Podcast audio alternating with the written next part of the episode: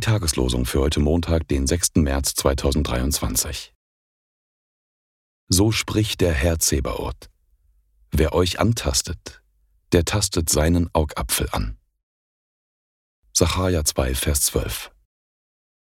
Was ihr getan habt, einem von diesen meinen geringsten Brüdern, das habt ihr mir getan. Matthäus 25, Vers 40. Die Losungen werden herausgegeben von der Evangelischen Brüderunität Brüdergemeine.